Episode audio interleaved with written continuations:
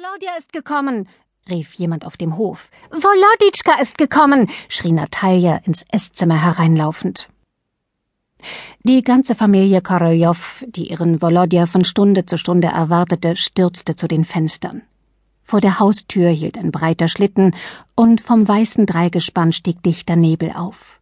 Der Schlitten war leer, weil Volodya schon im Flur stand und mit seinen roten, erfrorenen Fingern den Baschlück, eine Wollkapuze, aufband. Als der erste Freudenausbruch vorbei war, merkten die Koroljows, dass sich im Flur außer Volodya noch ein anderer, in Tücher, Schals und Baschlicks eingewickelter, mit Reif bedeckter kleiner Mann befand. Er stand unbeweglich in einer Ecke, im Schatten, den ein großer Fuchspelz warf. Voloditschka, wer ist denn das? fragte die Mutter im Flüsterton.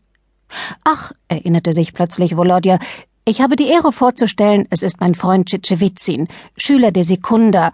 Ich habe ihn als Gast mitgebracht. Sehr angenehm, ich heiße Sie willkommen, sagte der Vater erfreut. Treten Sie doch näher. Natalia, hilf dem Herrn Tschitschewitzin aus dem Mantel. Eine Weile später saßen Volodya und sein Freund Tschitschewitzin noch immer rosig vor Kälte am Tisch und tranken Tee. Die Wintersonne schien durch den Schnee und die Eisblumen an den Fenstern herein, zitterte auf dem Samowar und badete ihre Reihen.